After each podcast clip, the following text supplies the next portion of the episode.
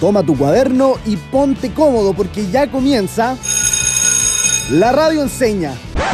El Top 10.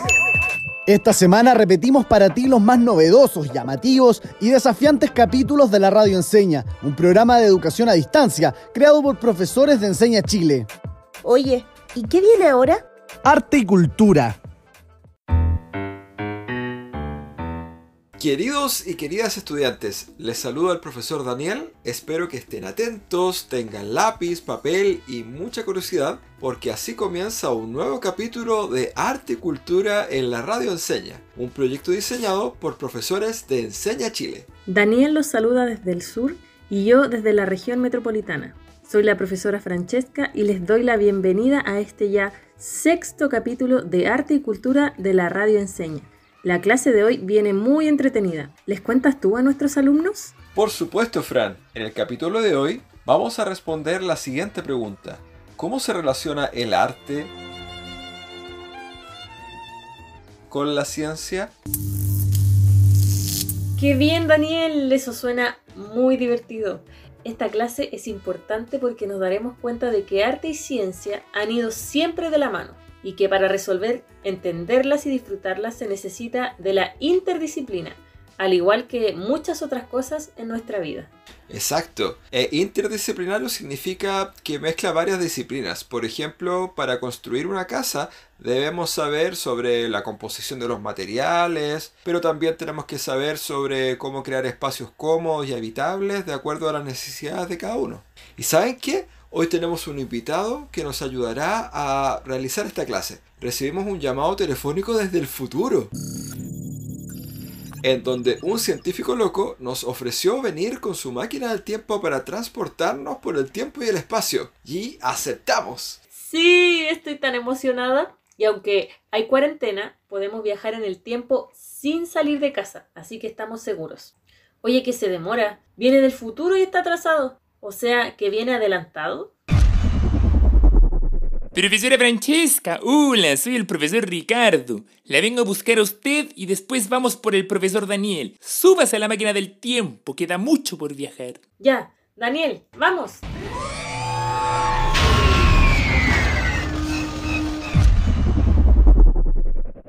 Hola Daniel, qué frío que hace acá en Magallanes. Vamos, súbete, que esto viene muy entretenido. Un gusto, profesor. Pónganse el cinturón, que vamos a viajar unos 15.000 años al pasado, a la prehistoria.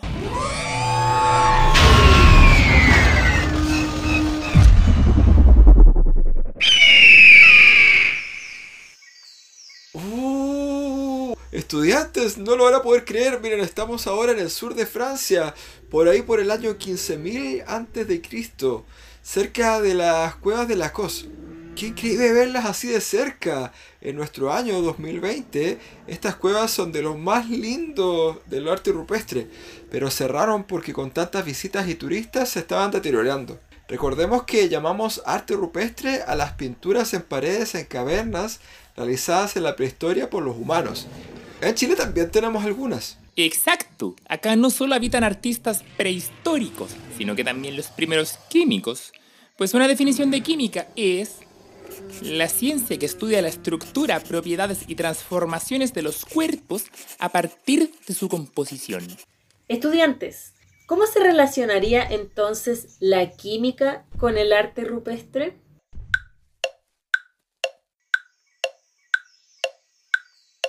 ¿Recuerdan que la clase pasada hablamos del proceso artístico? Cuando el ser humano empezó a pintar y hacer arte, también empezó a experimentar y jugar. Y así encontraron formas de pintar la pared de distintos colores usando distintos pigmentos. Los pigmentos son sustancias colorantes y el color se debe a una explicación química. Usaban minerales molidos como óxido de hierro, arcilla, yeso. Y también usaban carbones vegetales como los lápices carbón que tenemos hoy en día. No solo usaban las manos, sino que hacían sus propios pinceles con pelos de animales. Usaban ramas quemadas y cañas huecas para soplar las pinturas, casi como un spray para graffiti. Oye, no solo eran artistas, sino que también eran todos unos inventores, ingenieros e ingeniosos. Fíjate que con esto de buscar las materias primas para hacer arte, también eran curiosos para hacer música. Distintas maderas tienen distintos sonidos y distintas notas musicales. Y después, a medida que avanzó la tecnología, usaban ya los bronces para hacer instrumentos o barnices para las pinturas. Incluso encontraron materiales para hacer cuerdas como con tripas de cerdo. Oiga, profe Daniel, si quiero saber más de cuerdas y melodías, ¿dónde podríamos viajar ahora? A ver, vamos a la antigua Grecia a hablar con Pitágoras. Los amigos de la radio Enseña Historia nos dijeron que podría ser una buena idea. Sí, y así podremos conversar de arquitectura también. Súbanse a la máquina, pónganse cinturones y partimos.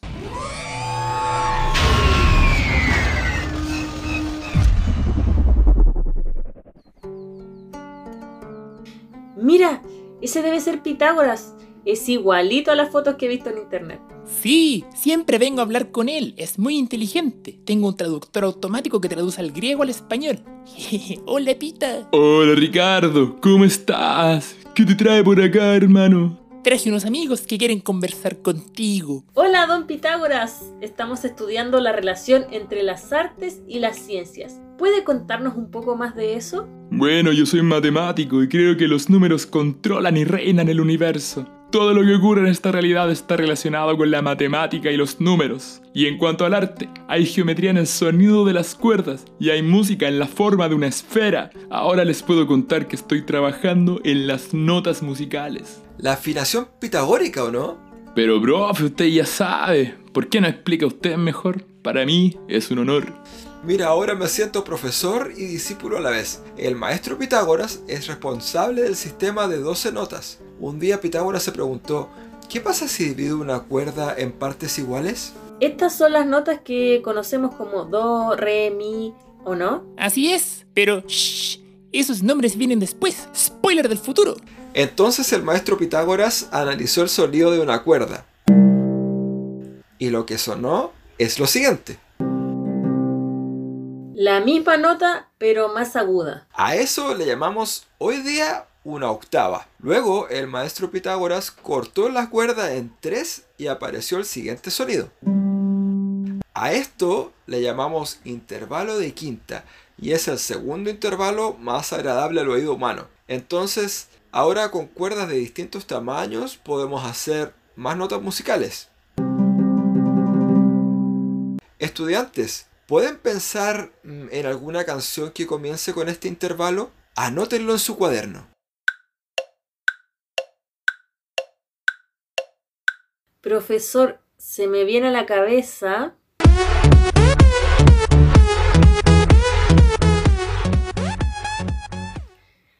O también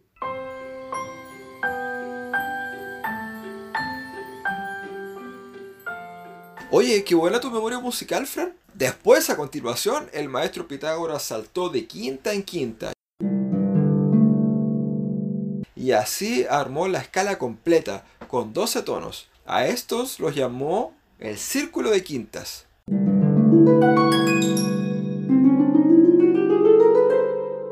Vamos a sacarle una foto a esto y lo subiremos a nuestro Instagram, arroba la radio Encena, para que lo revisen los estudiantes. Muy bien, alumno, profe. Bueno, y en cuanto al arte, en mi escuela buscamos trabajar en base a los números. Mis alumnos construyen templos y edificios, buscando las relaciones matemáticas que son más agradables al ojo humano, lo que en matemática conocemos como proporciones.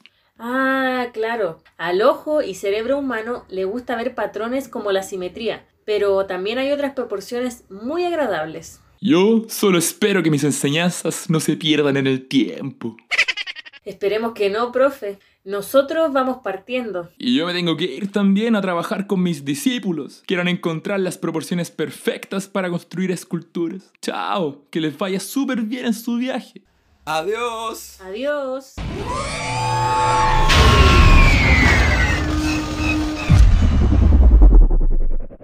Y, estudiantes, ¿qué tal les cayó Pitágoras? Responden en su cuaderno. ¿Qué es lo que les llamó la atención de este viaje? No puedo creer que hayamos conocido a Pitágoras. Gracias a él, la música es lo que es hoy en día. Y también el arte. Muchos artistas visuales ocupan la matemática en su trabajo y él no se imaginó que sus ideas cambiarían el mundo entero para siempre. Oye, Fran, ¿cuál va a ser nuestro siguiente destino? ¿Les parece si nos vamos a visitar al naturalista francés chileno Claudio Gay a los años en que estuvo en la isla de Chiloé? para contarles la relación entre arte y biología, la ciencia que estudia a los seres vivos. Oye, qué interesante. Pero, estudiantes, iremos a una pequeña pausa mientras nosotros viajamos. Pero antes, respondan en sus cuadernos y anoten cómo se aplicaba la química en la prehistoria para hacer arte. ¿Qué hacía Pitágoras con las cuerdas para formar las notas musicales?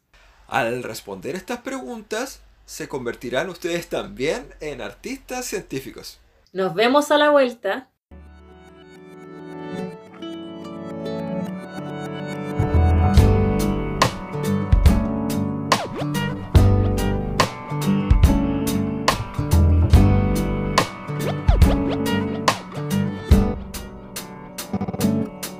Que viva la ciencia, que viva la poesía, que viva siento mi lengua cuando tu lengua está sobre la lengua mía. El agua está en el barro, el barro en el ladrillo, el ladrillo está en la pared y en la pared tu fotografía. Es cierto que no hay arte sin emoción y que no hay precisión sin artesanía, como tampoco hay guitarra sin tecnología, tecnología del nylon para las primas, tecnología del metal para el clavijero, la prensa, la gubia y el barniz, las herramientas del carpintero. Cantautor y su computadora, el pastor y su afeitadora, el despertador que ya está anunciando la aurora y en el telescopio se demora la última estrella. La máquina la hace el hombre y es lo que el hombre hace con ella.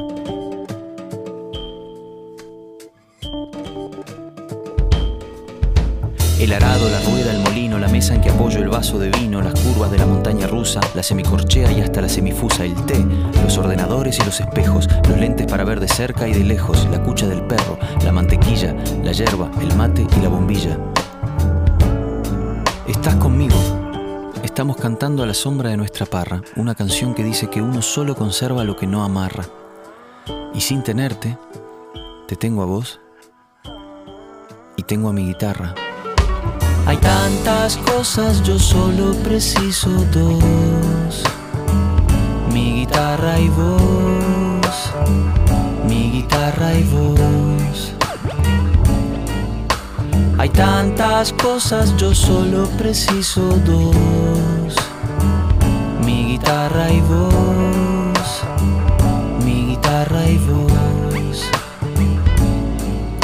Hay cines, hay trenes, hay cacerolas, hay fórmulas hasta para describir la espiral de una caracola, hay más. Hay tráfico, créditos, cláusulas, salas VIP, hay cápsulas hipnóticas y tomografías computarizadas, hay condiciones para la constitución de una sociedad limitada, hay biberones, hay obuses, hay tabúes, hay besos, hay hambre, hay sobrepeso, hay curas de sueño y tisanas, hay drogas de diseño y perros adictos a las drogas en las aduanas. Hay manos capaces de fabricar herramientas con las que se hacen máquinas para hacer ordenadores que a su vez diseñan máquinas que hacen herramientas para que las use la mano. Hay escritas infinitas palabras. Zen, Gol, Bang, Rap, Dios, Fin. Hay tantas cosas, yo solo preciso dos mi guitarra y voz, mi guitarra y voz. Hay tantas cosas, yo solo preciso dos. Mi guitarra y voz, mi guitarra y voz. Hay tantas cosas, yo solo preciso dos. Mi guitarra y voz guitarra y voz. Hay tantas cosas, yo solo preciso dos.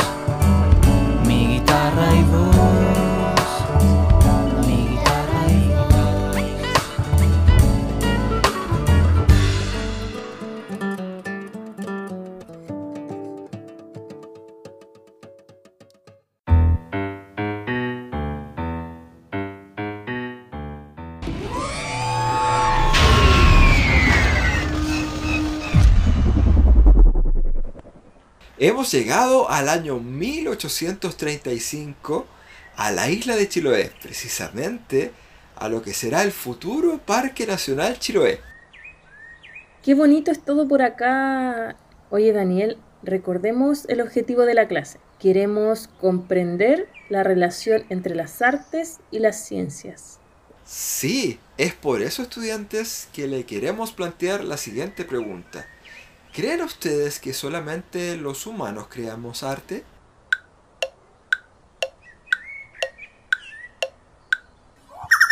Yo ahora mismo escucho a las aves cantar, Daniel. O, por ejemplo, podemos pensar en el canto de las ballenas. Los mismos cantos que escuchamos en el capítulo de océanos de la clase de ciencias. ¿Sabías que tanto las aves como ballenas tienen vocalizaciones y sonidos que aprenden las unas de las otras? Es decir, que podrían llegar a evolucionar culturalmente tal vez algún día. Y en otro estudio se reportó a un chimpancé cautivo tocando ritmos y percusiones que cumplían con el criterio de música, aunque muy básica. Uh, si se dan cuenta, las cosas pasan a ser arte cuando las percibimos y les damos un significado. Es fascinante, ¿no? Hablando de naturaleza y animales, ¿saben cómo se llama la ciencia que estudia a los seres vivos? Escuché la respuesta hasta el año 1835, biología. Y hablando de esto, ve a lo lejos al científico Claudio Gay, botánico y naturalista. Esto significa que estudia las plantas y la naturaleza. Él no solo fue famoso por su aporte a la ciencia y estudio de la flora y la fauna chilena, sino que también por la belleza de sus dibujos y grabados. Vamos a hablar con él. Es chileno y francés. Obvio que debe hablar español. Hola, don Claudio. ¿Podemos hablar con usted? Sacre Blue, hola. Justo me pillaron dibujando. ¿No es bonito todo esto? Sí, es súper bonito. De hecho, me dan como ganas de quedarme aquí para siempre. Don Claudio, ¿cuál cree usted que es la relación entre su obra como científico y su obra como artista? Yo siento cosas muy intensas al poder descubrir, investigar y poder aprender. No es parecido a lo que pasa cuando uno hace arte pero sobre todo la belleza de las plantas, animales y paisajes que veo en mi trabajo me inspira y motiva a crear aún más belleza a través de dibujarles con gran detalle y realismo. Yo creo que el científico en mí me ayuda a ser mejor artista y creo que el artista en mí me ayuda a ser mejor científico, porque después de todo, no es una flor, arte en sí. Oh, qué gran frase, profesor es como para los músicos con la física. Hablando de eso, tenemos que regresar al presente. Don Claudio, muchas gracias. El placer es mío, madame y monsieur. Chao. Un gusto conocerle. Muchas gracias por su aporte a la ciencia y al arte. Nos devolvemos al siglo XXI entonces. ¿A qué lugar los llevo? Nos vamos a un estudio de grabación muy famoso en Abbey Road, Londres en donde los Beatles grabaron sus discos, pero en el siglo XX. ¿Podemos ir? Nos vamos a Inglaterra entonces.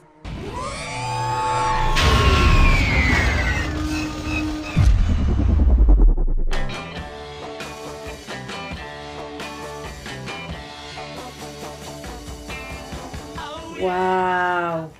Estamos en un lugar histórico. Tenemos todos los instrumentos y artefactos para hablar del siguiente tema música y física. Uh, sí, este es un tema que a mí en lo particular me fascina. ¿Se han preguntado estudiantes de dónde viene el sonido? A ver, miren, realicen el siguiente ejercicio. Les voy a pedir que se relaje, que cierren sus ojos y que silben alguna nota larga, como por ejemplo así. ¿Sienten cómo vibran sus labios? Miren, fíjense bien.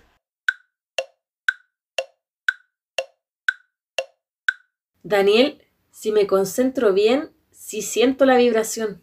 El sonido es la vibración muy rápida del aire, en este caso producida por la vibración de los labios. Este cambio rápido es detectado por nuestro oído y enviado a nuestro cerebro. Si el aire vibra lento, suena grave. Y si el aire vibra rápido, suena agudo. Qué lindo cómo la curiosidad nos hace ser más artistas. El origen del sonido nos fascina a los músicos porque al entender este fenómeno podemos experimentar con más y mejores formas de hacer música. Otro aspecto fascinante del sonido es que cada pequeña parte se suma e interactúa con su entorno. Por eso el sonido de una trompeta es distinto al de una flauta, por ejemplo. Profesor, ¿cómo es eso de que interactúa con su entorno? A ver, mira, te devuelvo mejor la pregunta. ¿Sabes por qué a la gente le gusta cantar en la ducha? La respuesta a eso se llama reverberación o eco. Ah, claro. En los baños el sonido rebota en las paredes. Cuando cantamos, el sonido rebota y a nuestro oído eso como que le gusta más. Dicen que por eso en las iglesias se empezó a cantar, por la buena reverberación que tiene. ¿Y ustedes estudiantes cantan también en la ducha? Quédate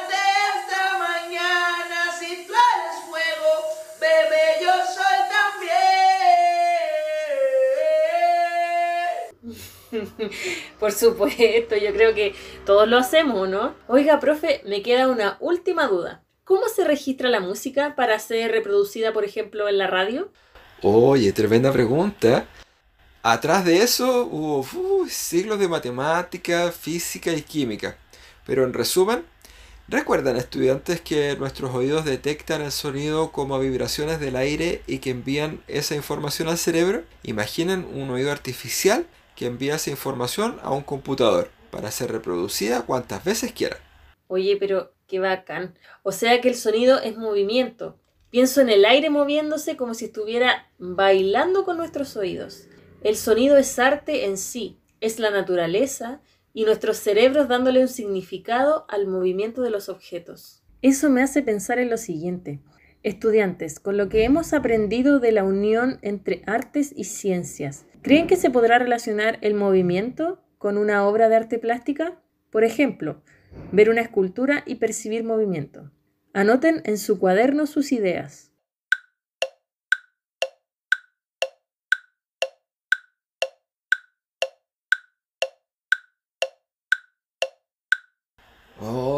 Se me ocurre, por ejemplo, a- así como hacer muchos dibujos en un cuaderno y pasar las hojas rápido para que se vea como si se estuvieran moviendo, así como animados. Exactamente. Estudiantes, si se fijan, el movimiento es cambio y este cambio abre nuevas posibilidades. Es como pensar en un puzzle que tiene múltiples formas de ser armado. Tome un, un lápiz. Daniel, ¿tienes un lápiz? Oh, mira, si acá justamente tengo uno, estoy súper listo. Excelente. Ahora tomemos el lápiz de manera horizontal. Yo estoy tomando un lápiz pasta, por ejemplo. Si se fijan, es un objeto largo, de superficie dura. Si quisiera doblarlo, no puedo, ¿cierto? Porque lo quebraría. Ah, sí, pues se quebraría el lápiz si tú lo doblas. Estudiantes, hagan lo siguiente. Tomen el lápiz por un extremo, entre el dedo pulgar y el índice, de manera horizontal y muevan el lápiz hacia arriba y hacia abajo. ¿Qué pasa con el lápiz? ¿Cómo se ve? Oh, mira, parece como si fuera de goma. Acaban de experimentar un efecto óptico. Oh, la embarró, no lo había visto nunca. De hecho, Dani, esto que acabamos de hacer, jugar con un elemento óptico, es algo que ya se intentó años atrás y se conoce como arte cinético. La palabra cinético significa que tiene movimiento. Así como antes te contaba que podíamos generar diferentes sonidos dependiendo de la velocidad de las vibraciones. Sí, el arte cinético es una corriente artística donde las obras tienen movimiento o bien generan la sensación de tenerlo. Y la gran maestra de esta corriente artística en Chile se llama Matilde Pérez. Podrán ver sus obras en nuestro Instagram arroba la radio Encena. Muchas de sus obras también fueron esculturas móviles. Y ahora, ¿se les ocurre una forma de hacer arte cinético con algo que tal vez tengan en la casa? Puede ser tal vez con las cosas más simples que se le puedan ocurrir.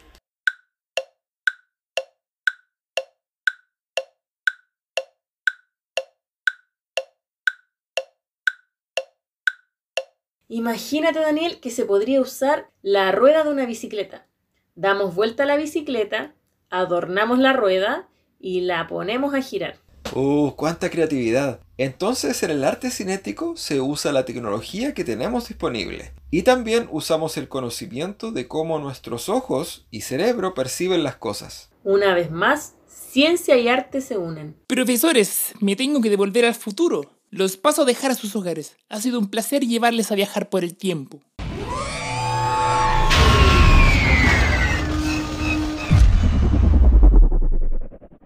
Muchas gracias, profesor Ricardo. Que llegue súper bien. Lávese las manos cuando llegue. Adiós, profesores. Y adiós, estudiantes. Sigan soñando con un mundo mejor. Nos vemos en el futuro.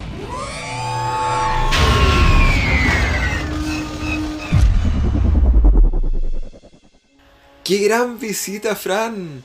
Nos llevó a la prehistoria a aprender sobre cómo a través de la química creamos nuevos materiales para pintar. Y luego a la antigua Grecia aprender sobre cómo las matemáticas nos ayudaron a que hoy en día podamos disfrutar bella música. Sí, y para aquí hablar sobre el viaje que hicimos a Chiloé con don Claudio Gae. El arte también está en la naturaleza y en todo lo que nos rodea. Y hoy en día disponemos de la tecnología para crear sonidos y llevar el arte un paso más allá a través del arte cinético. Estudiantes, llegamos al final de la clase, por lo que les dejaremos un pequeño desafío para que realicen en sus casas con ayuda de sus apuntes. Anoten lo siguiente. Creen una pequeña obra de arte usando a su curioso científico interior. Pueden viajar a la prehistoria y mezclar cosas en su casa para crear nuevos materiales para pintar o esculpir. O viajar a Grecia y crear notas musicales llenando vasos y copas con agua y tocándolas con una cuchara. O inspirarse en la naturaleza que tengas cerca, fotografiarla, dibujarla o lo que sea.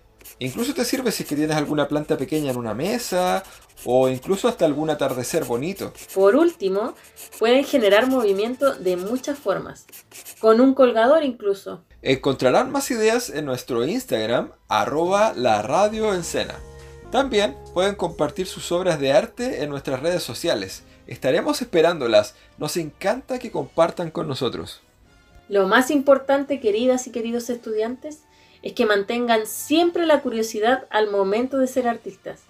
Jueguen con lo que tienen a mano. Y nunca olviden que comprender la ciencia detrás del arte les dará más herramientas para ser más creativos y disfrutar más del arte que realizan. Mis queridos y queridas estudiantes, esta ha sido la clase de hoy. Se despide su profesora Francesca de un entretenido capítulo de La Radio Enseña. Y su profesor Daniel se despide hasta la próxima. Les recuerdo que la otra semana va a tocar historia y luego ya volvemos con arte y cultura. Hasta, Hasta pronto. pronto.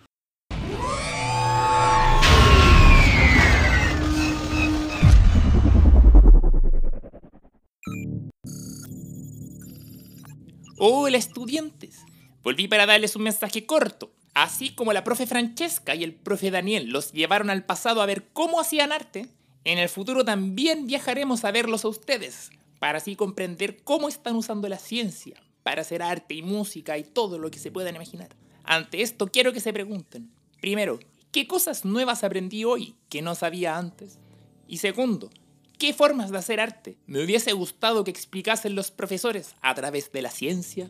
Para cerrar, en la clase de hoy pasamos por muchos momentos importantes. La prehistoria, la antigua Grecia, Chile en el siglo XX y finalmente la época en la que viven ustedes. Y el año 2020 es un año muy especial dentro de la historia de la humanidad. Aunque sus días sean complicados y cueste ver lo bueno, al final de todo esto saldrán más fortalecidos porque trabajamos juntos y en equipo para salir adelante de esta. Y si no me creen, acuérdense que vengo del futuro. Y yo ya sé cómo va la historia, pero no les puedo hacer el spoiler. Piensen que si vengo del futuro es porque hay uno. Y es porque ustedes lo han construido a través de dar lo mejor de sí en el presente. Por lo que les quiero dar las gracias.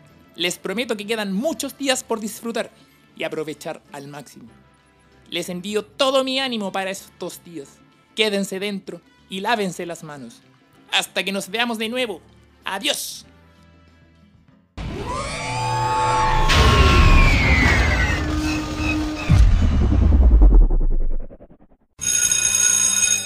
Termina la clase y parte el recreo. Descansa. Nos vemos mañana a esta misma hora en la radio Enseña.